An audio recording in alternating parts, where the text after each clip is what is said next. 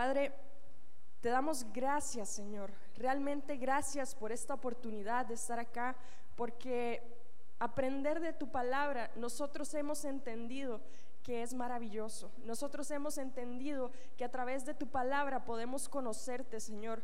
Y hoy estamos aquí en esta noche porque tenemos sed, Señor, porque queremos aprender más de ti, Señor. Queremos que nos hables en esta noche, Padre. Espíritu Santo, yo te pido que vengas y te lleves todo sueño de nosotros, todo cansancio, todo dolor, todo aquello que quiera venir e impedir el fluir de tu espíritu.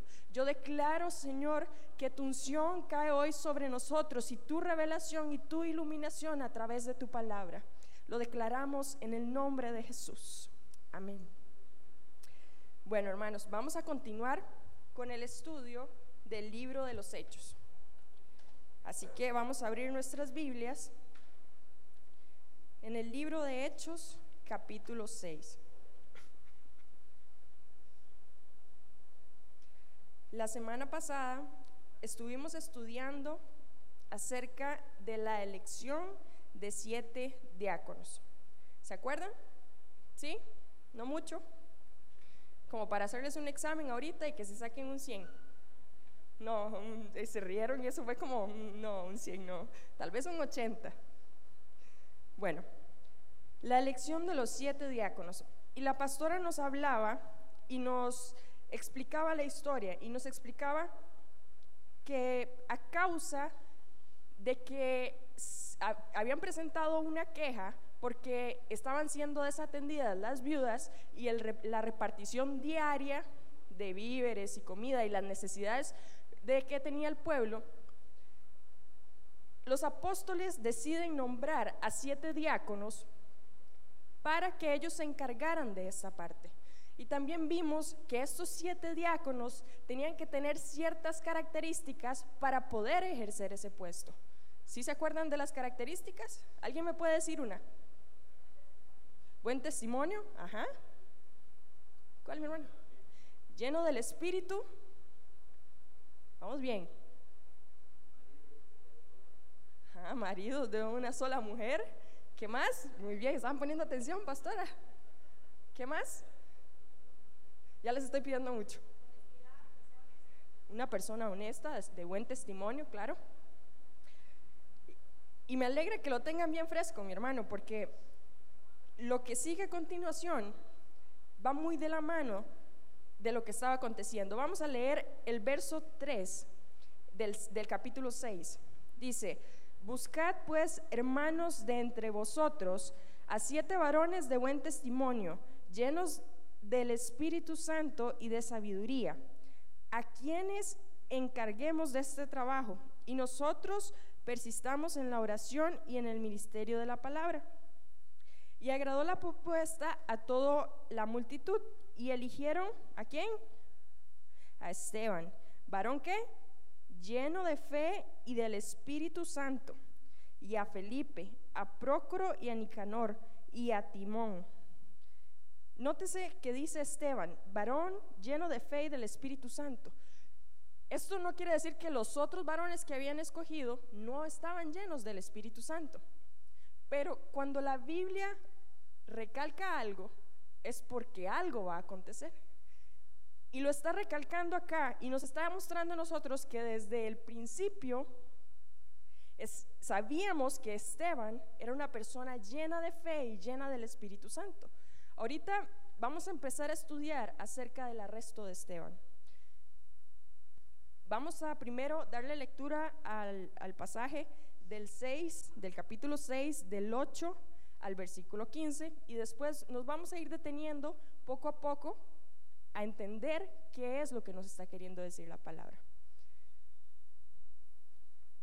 Dice, y Esteban, lleno de gracia y de poder, hacía grandes prodigios y señales entre el pueblo. Entonces se levantaron unos de la sinagoga llamada de los libertos y de los de Sirene, de Alejandría y Cilicia y de Asia, disputando con Esteban pero no podían resistir a la sabiduría y al espíritu con que Esteban hablaba. Entonces sobornaron a unos para que dijesen, que le habían oído hablar palabras blasfemas contra Moisés y contra Dios. Y soliviantaron al pueblo, a los ancianos y a los escribas, y arremetiendo le arrebataron y le trajeron al concilio. Y pusieron testigos falsos y decían, este hombre no cesa de hablar palabras blasfemas contra este lugar santo y contra la ley. Pues le hemos oído decir que ese Jesús de Nazaret destruirá este lugar y cambiará las costumbres que nos dio Moisés. Entonces todos los que estaban sentados en el concilio, al fijar los ojos en él, vieron su rostro como el rostro de un ángel. Antes de continuar, en el verso 1 nos habla más acerca de Esteban. En el verso 8, perdón, dice, y Esteban lleno de gracia y de poder. Habíamos visto, número uno, que Esteban estaba lleno del Espíritu Santo. Número dos, que Esteban daba buen testimonio. Número tres, que estaba lleno de sabiduría, de gracia, de poder y de fe. Mi hermano, esto suena como como algo perfecto, ¿cierto? Decir que alguien está lleno de la gracia de Dios, y, ojo, no en la humanidad de Esteban, estoy hablando en el Espíritu, porque que alguien pueda decir, este varón está lleno del Espíritu, está lleno del poder de Dios, y está hablando con sabiduría, está lleno de fe, mi hermano, es que yo veo aquí un combo a nivel espiritual que yo anhelo en mi vida que yo anhelo que las demás personas puedan decir esto de mí. Y, es importante recalcar esto de Esteban, porque más adelante vamos a ver por lo que Esteban va a pasar. Y esto nos va a ayudar a entender del por qué Esteban actúa como actúa, del por qué le estaban sucediendo las cosas a Esteban. Y también vamos a poder entender lo que decía el verso 15, que más adelante lo vamos a ver, que su cara resplandecía como la de un ángel. Más adelante vamos a ir entendiendo esto. Jesucristo en la tierra tenía estas características y tenía muchas más características. Mucha gente dice, ah, pero es que Jesucristo fue un varón perfecto, él era el Hijo de Dios. Sí, mi hermano, él era el Hijo de Dios, pero Jesucristo se hizo carne, se hizo hombre y aún así pudo cumplir todas estas cosas. Y si nosotros pensamos que Jesucristo, sí, mi hermano, Jesucristo fue un hombre perfecto, pero a la luz de la palabra también vemos hombres que sí pudieron. Hombres que sí pudieron dar testimonio, hombres que sí pudieron estar llenos del Espíritu Santo y llenos de fe y de poder para enfrentar las cosas y para llevar el Evangelio, para cumplir el propósito que Dios tenía en la vida de Esteban. Verso 8 dice, y Esteban lleno de gracia y de poder, hacía grandes prodigios y señales entre el pueblo. ¿Qué estaba haciendo Esteban? Estaba haciendo prodigios y milagros entre el pueblo. ¿Para qué había sido llamado Esteban? Esteban había sido escogido como un diácono. ¿Y qué hacen los diáconos? A él se le había encomendado que atendiera la necesidad del pueblo. A Esteban no se le mandó a predicar. Y aquí hay otra gran enseñanza. ¿Por qué? Porque mi hermano, si a mí me dicen, venga y limpie estas sillas, yo vengo con mucho gusto y limpio las sillas. Me voy y dejé las sillas impecables. Pero tal vez había una gotera ya, pero como a mí solo me mandaron a limpiar las sillas, solo eso hice. El oficio de Esteban era ser diácono, a eso se le llamó, para eso lo escogieron. Pero aquí en el verso 8 encontramos a Esteban haciendo grandes prodigios y señales entre el pueblo. Esteban estaba predicando el Evangelio, Esteban estaba haciendo una extensión más del Evangelio. Él no solo se quedó en lo que los demás dijeron que él era.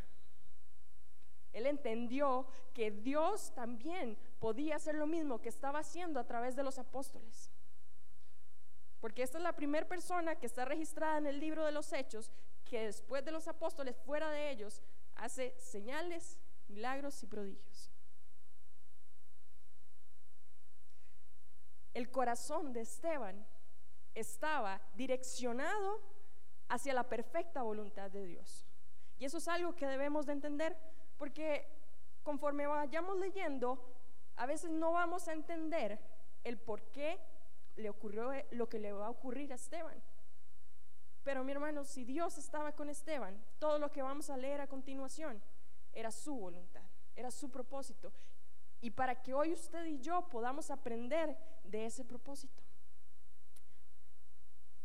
Verso 10 dice, pero no podían resistir a la sabiduría y el espíritu con que hablaban. Me devuelvo un momentito al verso 9. Dice que se levantaron unos de la sinagoga, llamado de los libertos y de los de Sirene, y de Alejandría y de Cilicia y de Asia, disputando con él.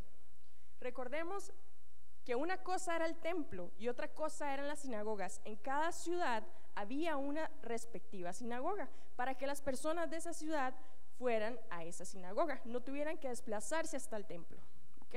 Entonces, este que está ocurriendo aquí no ocurre en el templo, sino ocurre en la sinagoga. Y estaban en esta, precisamente en esta sinagoga, habían personas de diferentes regiones. Una eran los libertos, los de Sirene, los de Alejandría, Cilicia y Asia. Y disputaban con Esteban, o sea, estaban debatiendo con Esteban, estaban, algo estaban hablando ellos, y dice que se, se llenaron de qué? Pero no podían resistir a la sabiduría y al espíritu con que hablaba Esteban. Todo iba muy bonito, milagros, prodigios, señales, y una vez más se aparece la oposición. Una vez más, la iglesia viene y choca con pared, así, entre comillas, entiéndase ese choca con pared. Pero Esteban, Efesios no estaba escrito cuando Esteban estaba, pero Efesios lo tenemos escrito hoy nosotros y lo podemos leer aquí en la palabra.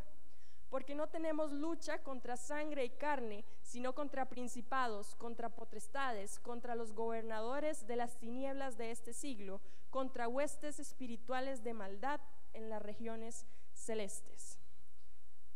La sabiduría de Esteban, que vamos a ir leyendo poco a poco, mi hermano, a mí me impresionó. Y yo creo que a usted lo va a impresionar.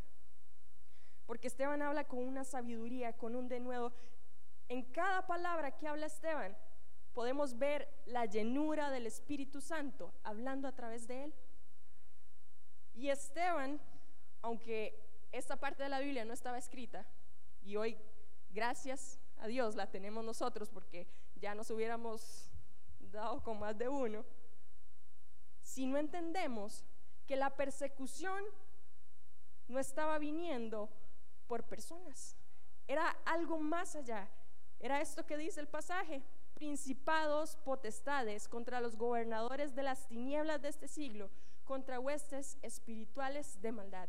La oposición, claro, habían personas físicas que estaban siendo utilizadas para que el Evangelio se detuviera. Eso era lo que querían, que el Evangelio, Satanás eso era lo que, lo que quería, que el Evangelio no avanzara, que el Evangelio no se extendiera a través del mundo.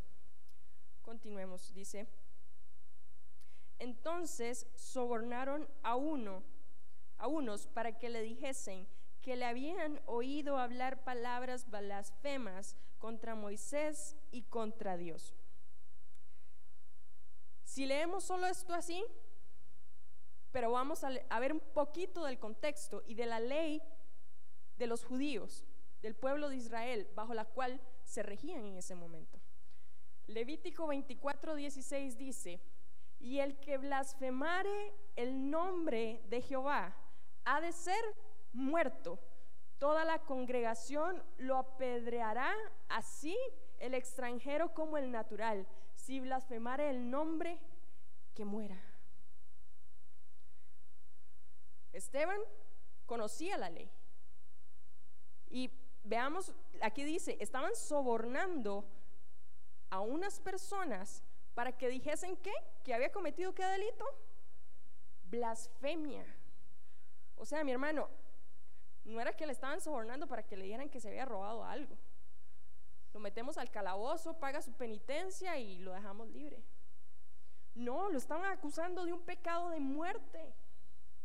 Y Esteban, aquí en este momento, ya Esteban sabía. de qué eran los delitos que se le estaban inculpando. De blasfemia contra Moisés y contra Dios. Un delito que a la, a la ley, si lo llevaban a la ley, debía morir. El verso 12 dice, y soliviantaron. La palabra soliviantar significa incitar, porque es una palabrilla ahí media de domingo que yo también me quedé así, ¿qué estará diciendo? Y entonces dice, incitaron al pueblo y a los ancianos y a los escribas y arremetiendo, le arrebataron y le trajeron al concilio. Hermano, ese concilio estaba más visitado por, por los seguidores de Jesús que cualquier otro delito. Irónico, ¿verdad? Irónico que donde estaba la máxima autoridad espiritual, estaban los conocedores de la ley, estaban los eruditos de la ley, los que tenían que más bien guiar al pueblo y enseñar al pueblo. Eran los que estaban viniéndose en contra, eran los que estaban persiguiendo. Y esta no es la primera visita al concilio. Ya habíamos visto varios arrestos, el de Pedro, el de los apóstoles. Ya los habían llevado ante el concilio. Ya el nombre de Jesucristo estaba sacudiendo ese concilio. Algo estaba sucediendo aquí. Por si acaso los sacerdotes no se querían dar cuenta. Ve el verso 7 del, eh, del capítulo 6, dice, y crecía la palabra del Señor y el número de los discípulos se multiplicaba grandemente en Jerusalén. Y ve lo que dice, y también muchos de los sacerdotes obedecían a la fe. O sea, ya muchos sacerdotes estaban volviéndose hacia Jesucristo. Ellos no estaban quedando por fuera. Todo esto que estaba aconteciendo, mi hermano, sí, había un propósito. Y el propósito era llegar también a los sacerdotes, porque veíamos cuando Pedro les predica y les dice, ustedes también tienen oportunidad de arrepentirse. Y vemos el fruto de lo que de todo el discurso y los discursos que se habían dado ahí estaban dando fruto, vea, los sacerdotes, el Espíritu Santo había llegado al corazón de los sacerdotes. Y eso, mi hermano, yo les, les decía, ¿verdad? Llegar al corazón de un religioso, mi hermano, es más fácil convencer a un pecador de su pecado que a un religioso de que, está haciendo las cosas mal. Es más difícil. Y los sacerdotes, gloria a Dios por ellos. Y entonces los trajeron ante el concilio. El verso 13 dice, y pusieron testigos falsos que decían, este hombre no cesa de hablar palabras blasfemas contra este lugar santo y contra la ley. Pues hemos oído decir que ese Jesús de Nazaret destruiría este lugar y cambiaría las costumbres que nos dio Moisés. ¿Sabe a quién también le pusieron testigos falsos? A Jesús. Porque no hallaron nada de qué acusarle. No podían acusarle. ¿Recuerdan? Tuvieron que levantarse varios testigos falsos. Vamos a leerlo. Váyase a Mateo 26, 59. Mateo capítulo 26, verso 59.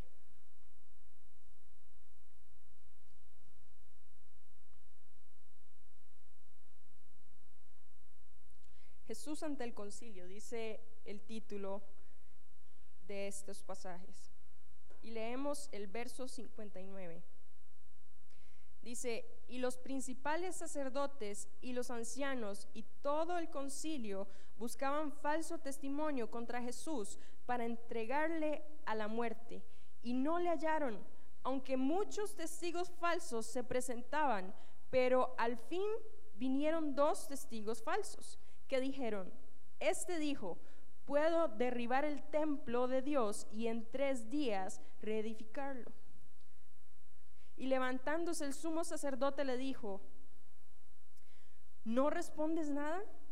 ¿Qué testifican, que testifican estos contra ti?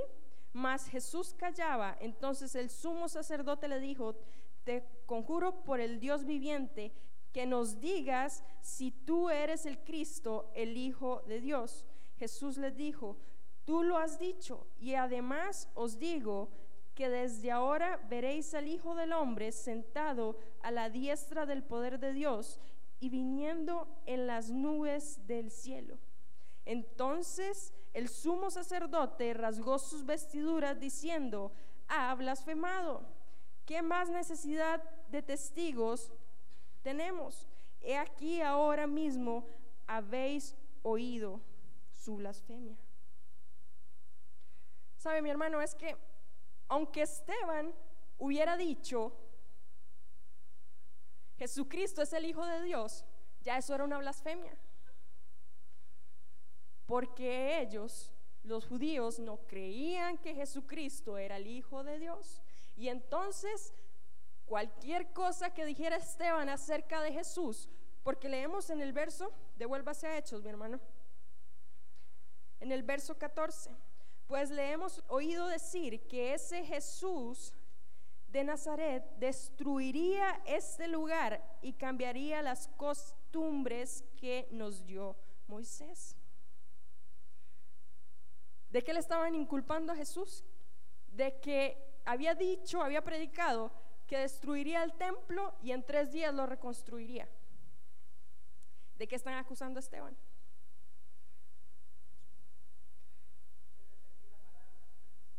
De decir las palabras de Jesús. Y si eso era lo que estaban acusando, pues Esteban era culpable. Porque Esteban estaba cumpliendo con llevar el mensaje de Jesucristo. Esteban tenía conocimiento de que a Jesucristo lo mataron por predicar estas cosas, por hacer milagros, prodigios y señales. Y, pero el corazón de Esteban, estas cosas no le importaron.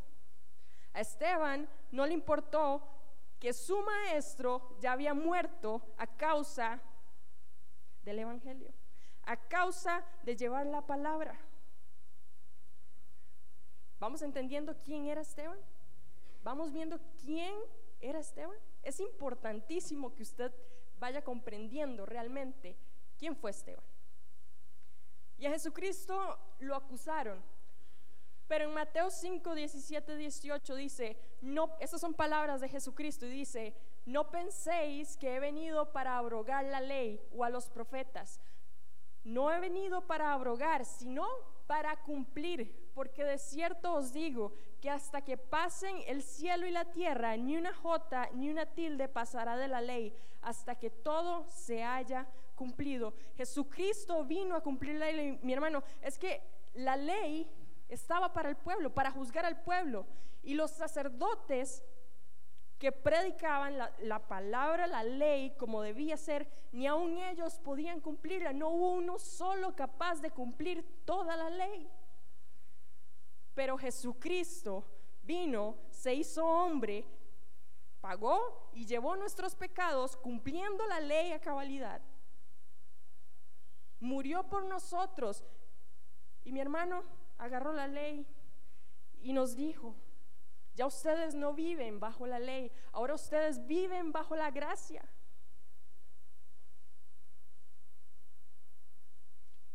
¿Por qué les hablo de esto? Porque más adelante vamos a leer algo con respecto a la ley y vamos a entender que eso para nosotros ya no aplica. Que esas cosas, muchas de las cosas que están en el Antiguo Testamento, quedaron bajo el antiguo pacto. Ya no vienen bajo el nuevo pacto. Y el nuevo pacto comienza a partir de la muerte y resurrección de Cristo para nosotros. Amén. Leemos el verso 14, pues le hemos oído decir que ese Jesús, otra vez palabras despectivas hacia ese Jesús, otra vez como si hubiese sido alguien más. ¿Ve por qué le digo, mi hermano, que si, si Esteban hubiera dicho Jesucristo es el Hijo de Dios, aún así le hubieran acusado de blasfemia? Ellos mismos ni siquiera creían que Jesucristo era el Hijo de Dios. Verso 15. Dice, entonces todos los que estaban sentados en el concilio, al fijar los ojos en él, vieron su rostro como el rostro de un ángel. Mi hermano, lo que estaban viendo era la gloria de Dios a través de Esteban. Cuando Moisés baja del monte, después de haber recibido la ley, dice que Moisés resplandecía. Y eso era la gloria de Dios. Cuando Jesucristo en la transfiguración, dice también que brillaba, resplandecía. Eso era la gloria de Dios. Mi hermano, y usted se pregunta, está ante el concilio Esteban, lo están acusando de un delito de muerte y estaba resplandeciendo. Un hombre inquebrantable, firme, un hombre lleno de paz, lleno de gozo, lleno de amor, lleno de seguridad ante los que lo acusaban. Hermano, esto suena glorioso, suena maravilloso, pero es que sin el Espíritu Santo no somos nada, pero con el Espíritu Santo enfrentamos cualquier cosa, mi hermano. Y eso es lo que la iglesia hoy, usted y yo debemos entender que tenemos al mismo espíritu que Jesucristo que resucitó a Jesucristo de los muertos. Es el mismo espíritu, el mismo poder que estaba en Jesucristo está hoy en nosotros. Estaba con Esteban y le estaba ayudando a Esteban a enfrentar lo que iba a acontecer. Porque a Esteban se le iba a venir, si lo vemos desde el ámbito natural, el mundo encima. Pero firme, firme Esteban sabía quién estaba de su lado. Él sabía quién era el que estaba haciendo los milagros y los prodigios a través de él. Él había experimentado quién era el Espíritu Santo. Él conocía el poder y la gloria del Espíritu Santo. Por eso estaba confiado. Por eso no temía a, a, lo que venía, no temía a lo que le podía pasar. Y con toda seguridad, Esteban va a dar un discurso magistral, una defensa magistral. La defensa que vamos a ver de Esteban, mi hermano, es la defensa más más larga registrada en el libro de los Hechos. Tiene aproximadamente cincuenta y tantos versículos. Ahí los vamos a ir leyendo poco a poco. Y Esteban, antes de que entremos a leer el verso 7, Esteban hace un recorrido por la historia desde que Dios llama a Abraham hasta el día en el que él estaba ahí y que ellos estaban reunidos ahí. Cuente, mi hermano, cuántos años de historia hay ahí. Es todo el Antiguo Testamento. Pero si ahora vamos a empezar a leer la congruencia, el denuedo con que Esteban empieza a hablar, mi hermano, este ha sido un resumen, yo digo que uno de los más completos acerca de la historia de Israel, escrita en la Biblia. Y si Lucas ¿Quién fue Lucas? El que escribió el libro de los Hechos. Si Lucas registró esto con la guianza del Espíritu Santo, todo el, todo el discurso, todo el discurso, es porque algo quería decirnos el día de hoy. Es porque su palabra quería hablarnos en esta noche. Y vamos a ir poco a poco, mi hermano. Esta noche solo vamos a ver acerca de Abraham. Porque como le digo, son muchos versículos, son muchos pasajes y lo importante es que nosotros nos llenemos de su palabra y, y aprendamos en esta noche acerca de su palabra. Vamos a empezar el capítulo 7. Estamos en Hechos capítulo 7. El título dice, Defensa y muerte de Esteban. El sumo sacerdote dijo entonces, ¿es esto así? El sumo sacerdote le hace una pregunta a Esteban. ¿Por qué le pregunta esto al sumo sacerdote? Porque acabamos de ver que Esteban había sido llevado ante el concilio y lo estaban acusando de blasfemar contra Moisés, contra, Dios y contra la ley y aún contra el templo. Lo menciona ahí. Entonces, el sumo sacerdote le pregunta a Esteban, Esteban, ¿es esto así? Esa pregunta es, Esteban, defiéndase, dígame qué fue lo que pasó, hábleme. Recuerden que leímos el pasaje en Efesios que dice que nuestra lucha no es contra carne ni sangre. Vea lo que dice el verso 2. Y él dijo, varones, hermanos y padres. Más palabras llenas de amor no se pudieron haber escrito. Y ese es el punto número uno. Varones, hermanos y padres. Esteban sigue reflejando los frutos del Espíritu Santo. Varones y hermanos y padres, les habla con una ternura, con un amor. Ustedes son mis hermanos. ¿Usted les llama hermano a su enemigo? Ah, pero es que su enemigo no es el enemigo de la carne, su enemigo es un enemigo espiritual. El que está en la carne es un pecador que necesita conocer de Cristo. Esto solo se lo pudo haber revelado el Espíritu Santo. Varones, hermanos y padres, oíd, el Dios de la gloria. Segundo punto, mi hermano. El Dios de la gloria.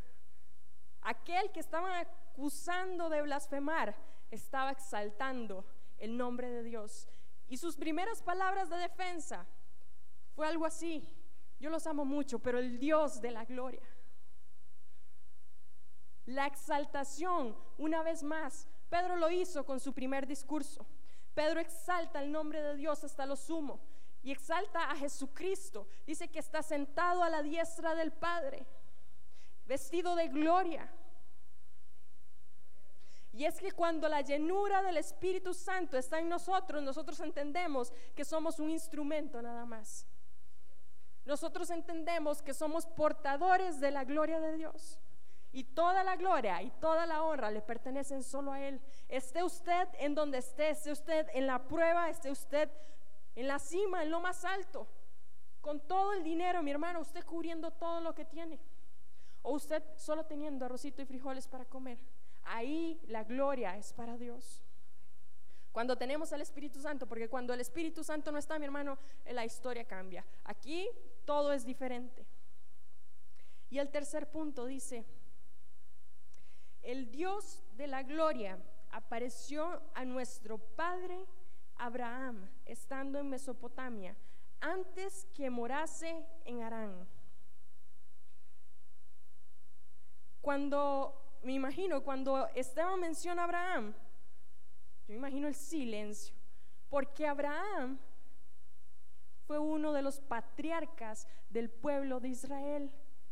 El primer patriarca. Y lo vamos a ver. Fue el primer hombre que Dios llama. Y lo vamos a ver, lo vamos a leer.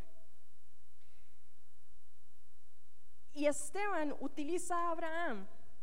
Mi hermano, me costó entender por qué Esteban estaba hablando de Abraham en este momento. Claro, Esteban les estaba diciendo, yo les voy a enseñar que yo conozco la ley, que yo conozco la palabra, que yo sé quién es Dios, que yo me he estudiado, me he sacado a la tarea de conocer quién es el Dios de Israel. Esa es una de las, de las principales cosas por las cuales Esteban da este discurso. Pero hay otra importante. Dice, apareció nuestro Padre Abraham estando en Mesopotamia. Mesopotamia se caracterizaba por ser un pueblo idólatra. Ellos adoraban muchos dioses. ¿Y sabe quién vivía ahí? Abraham. Josué 24, 2 y 3. Quiero que vaya a su Biblia y lo busque.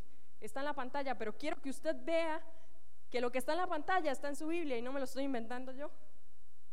Josué 24, versos 2 y 3. Dice así, y Josué dijo a todo el pueblo, así dice el Señor, Dios de Israel. Al otro lado del río Éufrates habitaban antiguamente los padres de ustedes, es decir, Taré. Taré era el padre de Abraham y de Nacor y se servían a quienes? A otros dioses. Entonces tomé a Abraham, padre de ustedes, del otro lado del río, y lo guié por toda la tierra de Canaán, y multipliqué su descendencia, y le di a Isaac. El comienzo del pueblo de Israel es aquí. Dios llama a Abraham y le dice, Abraham, sígueme. Vean el verso 3 de Hechos capítulo 7. Devolvámonos a Hechos capítulo 7, el verso 3. Y le dijo, ¿quién le dijo? Dios, sal de tu tierra y de tu parentela y ven a la tierra que yo te mostraré. Abraham vivía del otro lado del río, donde servían a otros dioses. Y Dios lo llama y le dice, Abraham, sígueme. Y lo va a sacar de ahí, del lugar en donde adoraban otros dioses. Pero yo puedo entender a Esteban, mi hermano, sí, Esteban conocía la ley y conocía la historia y cómo empezó el llamamiento y cómo empezó a formarse el pueblo de Israel, la promesa que Dios le había dado a Abraham. Pero mi hermano, yo puedo imaginarme a Esteban diciéndoles, que no se les olvide de a dónde sacó Dios a nuestro Padre.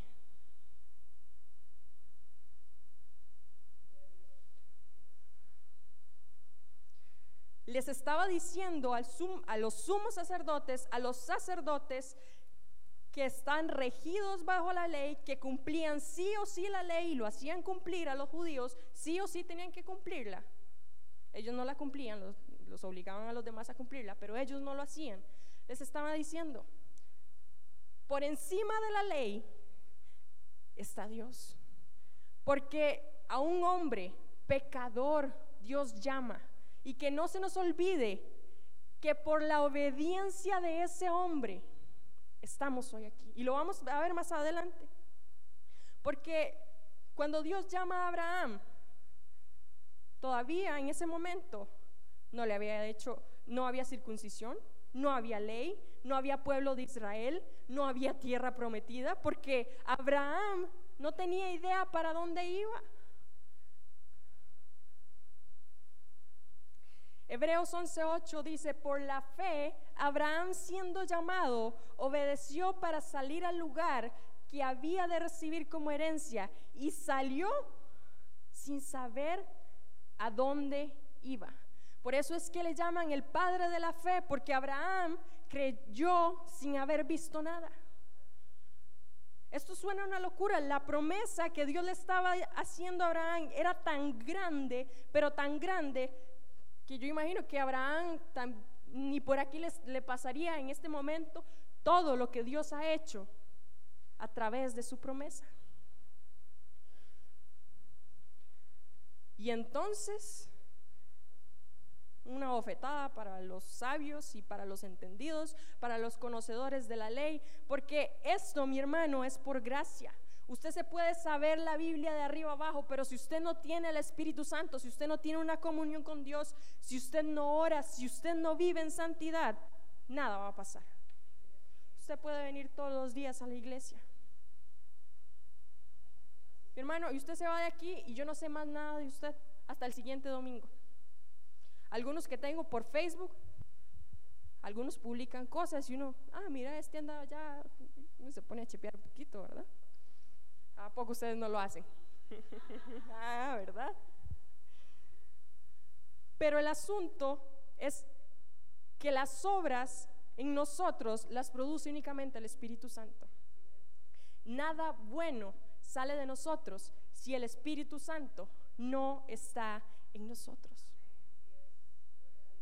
Y por eso es que, mi hermano, qué rico estudiar el libro de los hechos. Qué delicioso conocer lo que Dios y el Espíritu Santo y Jesucristo, esa hermosa Trinidad, han estado haciendo. Y están haciendo el día de hoy, mi hermano, porque usted y yo no vemos los milagros y los prodigios aquí palpables, pero están ocurriendo. Hay gente pagando el precio. La pregunta es, ¿Y nosotros?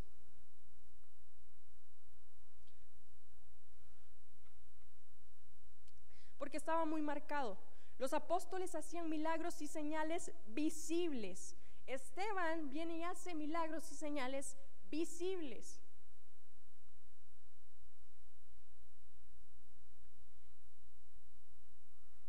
¿Se puede preguntar hoy usted en esta noche si algo visible ha salido de usted?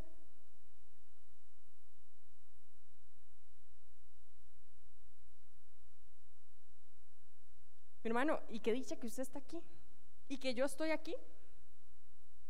Porque así vamos entendiendo por dónde debemos caminar, cuáles son los frutos que debemos de dar, qué es lo que los demás tienen que ver en nosotros, mi hermano, porque la mejor forma de defender el Evangelio es a través de nuestro testimonio.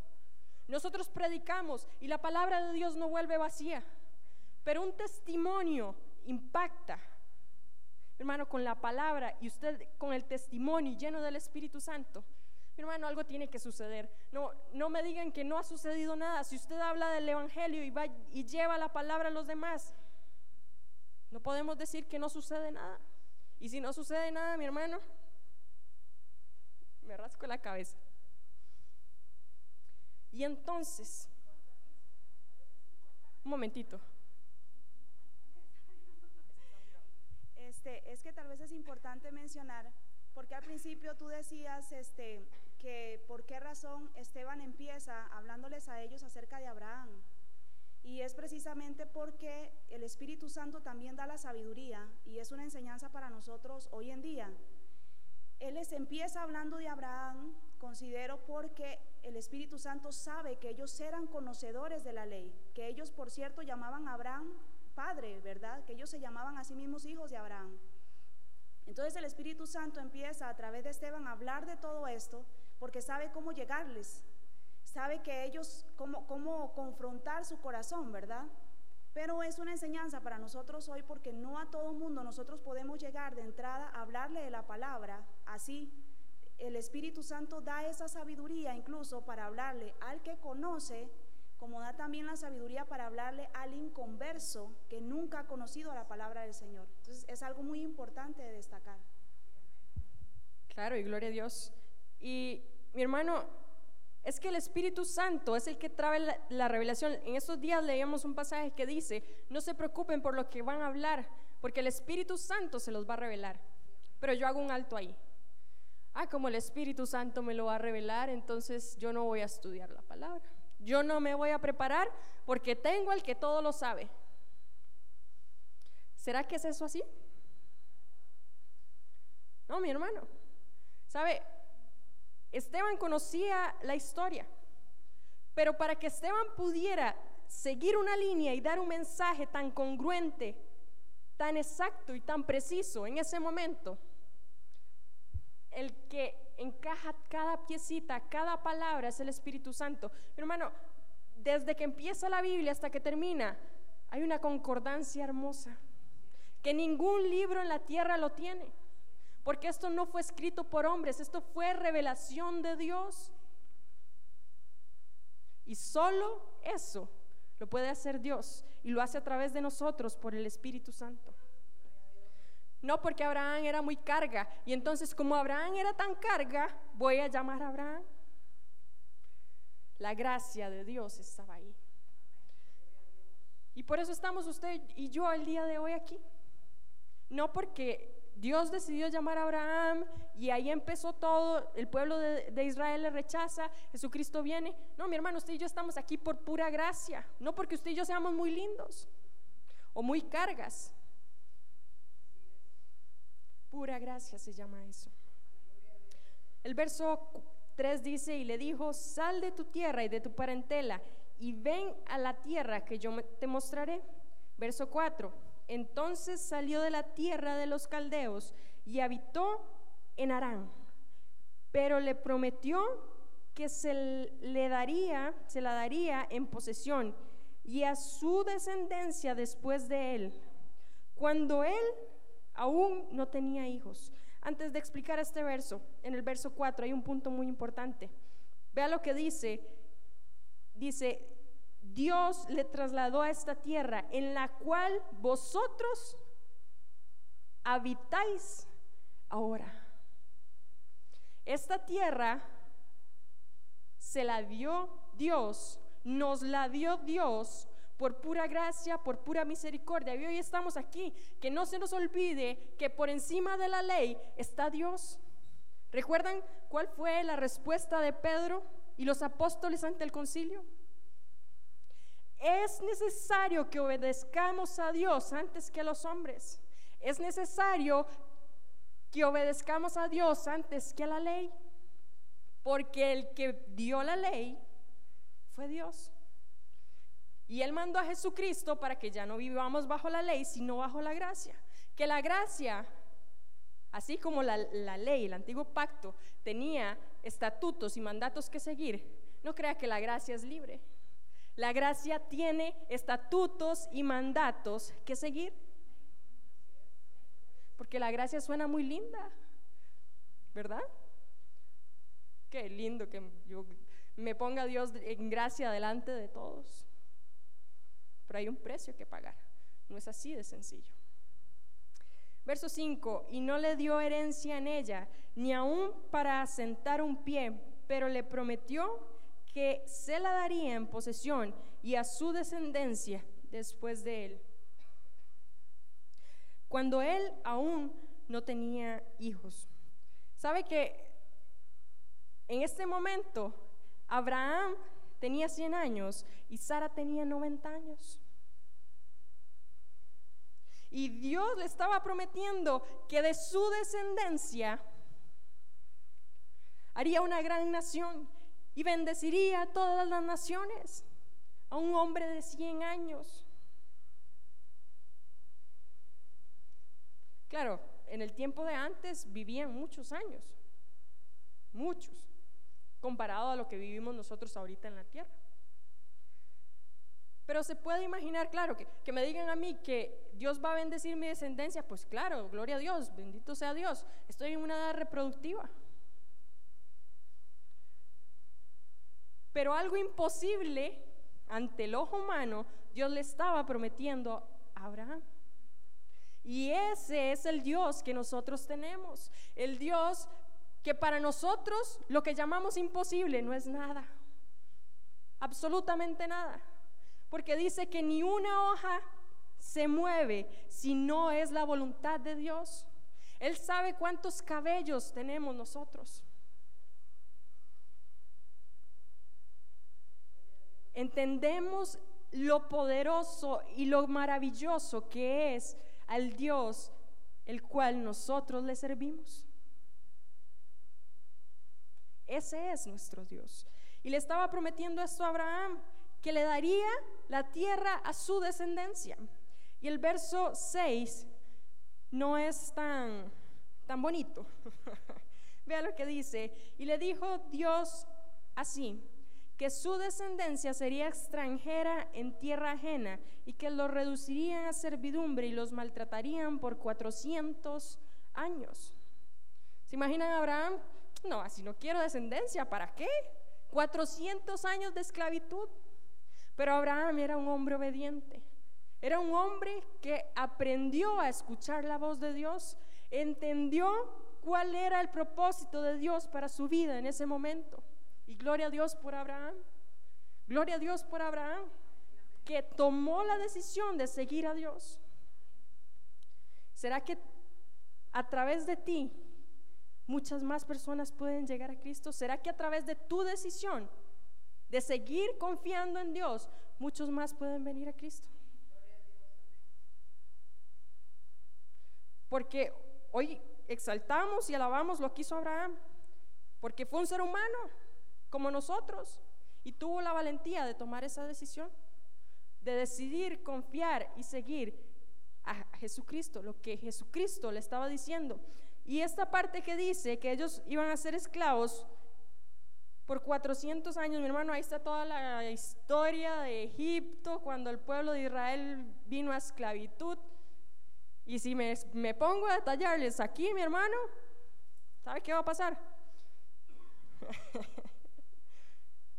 es mucha historia, por eso les digo que es mucha historia y vamos a ir poco a poco. Y ahorita solo estamos hablando de Abraham. Más adelante vamos a ver lo que viene. Y el verso 7 dice, mas yo juzgaré, dijo Dios, a la nación de la cual serán siervos, y después de esto saldrán y me servirán en este lugar. ¡Ay, qué lindo! La prueba, la dificultad es pasajera. Y dice, y después de esto saldrán y me servirán en este lugar. Otro propósito, ¿se acuerdan cuando el ángel le abre la, cárcel, la puerta de la cárcel a, los apóstoles? Les abrió la puerta de la cárcel con un propósito. Y aquí había otro propósito. Iban a ser liberados, pero ¿qué tenían que hacer ellos? Servirle en la tierra que les había dado. Dios nos da cosas a nosotros con un propósito. Todo lo que nosotros recibimos viene con un propósito. Mi hermano, gloria a Dios por la comida que Dios trae a nuestras casas. Y que a nosotros no nos falte nunca. Y aunque sea arroz y frijoles, Dios lo trae. Pero ¿está usted viendo en las pequeñas cosas lo que Dios está trayendo a su vida? ¿O solamente está viendo el dolor que le causaron los 400 años de esclavitud?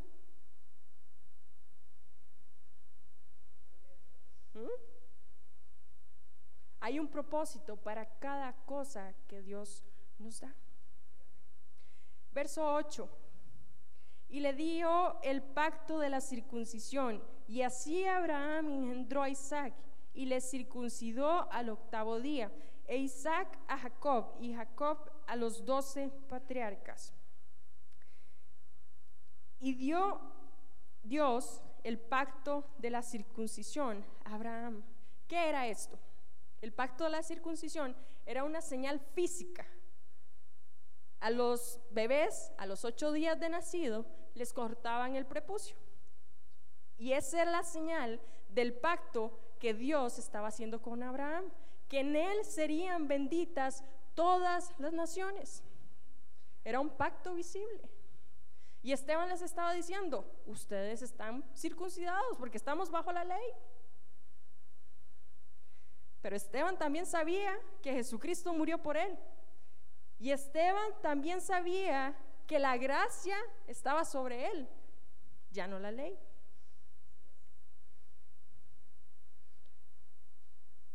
Vamos a Gálatas 5, 2, 3. Gálatas capítulo 5, versos 2 y 3. Leamos desde el 1. Leamos la sabiduría de Pablo. La sabiduría que le dio Dios a Pablo. Y que gracias a esa sabiduría, mi hermano, hoy tenemos casi que la mitad de la Biblia. Gracias a esa sabiduría. A esa sabiduría. Y ya casi entra en acción Pablo en los hechos. Ya casi lo vamos a ver. Gálatas 5. Estad pues firmes en la libertad con que Cristo nos hizo libres y no estéis otra vez sujetos al yugo de esclavitud. He aquí, yo Pablo os digo, que si os circuncidáis, de nada os aprovechará Cristo. Otro blasfema, dirían los, los sacerdotes y los conocedores de la ley. Esa promesa, sí, Dios la dio bajo la ley y todo el pueblo de Israel en esa época, antes de que Jesucristo viniera y cambiara la ley, debían de circuncidarse como una señal. Pero Pablo está diciendo ahorita, os digo que si os circuncidáis, de nada os aprovechará Cristo. Y vea lo que dice el verso 3. Y otra vez testifico a todo hombre que se circuncida que está obligado a guardar toda la ley. Vea lo que está diciendo Pablo. Pablo les está diciendo, si usted no quiere creer en el nuevo pacto, en el sacrificio que hizo Jesucristo y usted se quiere circuncidar y seguir bajo la antigua ley, bajo la ley que estaba establecida por Moisés, que Dios se la dio a Moisés, usted va a tener que cumplir toda la ley. ¿Cree usted que alguien va a poder hacer eso? Solo Jesucristo pudo. Fue el único que pudo cumplir la ley. Por eso les decía que hay cosas del antiguo pacto que ya nosotros no practicamos, porque dice, y otra vez y dice el 2, y he aquí yo Pablo os digo que si os circuncidáis de nada os aprovechará Cristo. ¿Sabe mi hermano? Hoy usted y yo en día nos bautizamos. El bautismo es la representación que nosotros hacemos en el agua. Nosotros nos sumergimos y nos sumergen hacia atrás representando la muerte. El agua representa purificación y cuando nosotros salimos de ahí, mi hermano, lo que estamos testificando es que hemos nacido de nuevo y somos nueva criatura en Jesucristo. Todas las cosas fueron lavadas por la sangre de ese cordero, ese cordero maravilloso que murió en una cruz por nosotros. Y esa es una señal que nosotros debemos de cumplir bajo la gracia. Es, es dar testimonio a las demás personas que nosotros somos de Cristo, que nosotros ahora vivimos una vida para Cristo. ¿Se da cuenta? ¿Se da cuenta que hay muchas cosas que debemos de ir aprendiendo a la luz de la palabra? Que mucha de la iglesia sigue practicando cosas de la ley mosaica. Muchas iglesias siguen ahí, ahí y no avanzan. Pero nosotros tenemos la revelación completa. Y es por eso que no solo leemos el Antiguo Testamento, para eso tenemos el Nuevo Testamento, que nos habla acerca de, los evangelios nos hablan acerca de la vida de Jesucristo. Y ahora que estamos estudiando los hechos, los hechos nos hablan acerca de cómo se levantó la primera iglesia de Jesucristo, de cómo empezó a caminar la iglesia de Jesucristo. mi hermano, como les decía, si hay cosas que no sabemos si están bien o no están bien a la luz de la palabra, en el Nuevo Testamento encontramos la respuesta. Encontramos lo que nosotros debemos y no debemos hacer. Por eso es tan importante que nosotros nos nutramos de su palabra, para que podamos crecer y ya no seamos niños espirituales. Porque un niño, mi hermano, usted le dice, usted le dice a un niño, hay que circuncidarse. ¿Y qué le va a contestar el niño de 8 años? Nada. O a los 8 días, un bebé, usted tiene que circuncidarse. ¿Qué va a estar sabiendo ese niño? Esa es la referencia. Por eso estudiamos la palabra de Dios para crecer y dar fruto, para entender todo lo que Dios y el Espíritu Santo y Jesucristo han hecho a través de la historia. Bendito Dios, mi hermano, porque usted está aquí en esta noche. Porque yo sé que muchos venían cansados y vienen del trabajo, pero esto no es un sacrificio.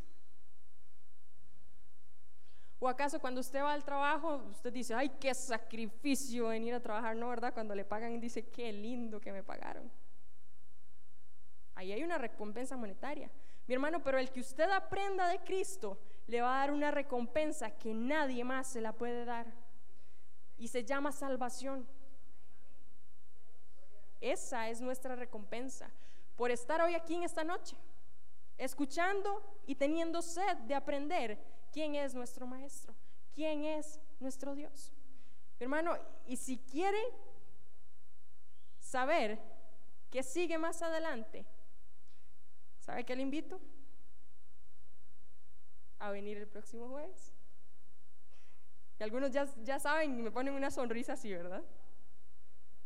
Y espero que hayan quedado ahí con la espinita porque lo que viene, mi hermano, es glorioso, es maravilloso. La parte que sigue del discurso y de la defensa de Esteban, mi hermano, y no hemos llegado a lo que va a pasar con Esteban. Y no les voy a decir qué pasó con Esteban y, qué fue lo que le pasó a Esteban. ¿Sabe por qué? Porque si usted no ha leído la Biblia, no se lo voy a decir. Pastora.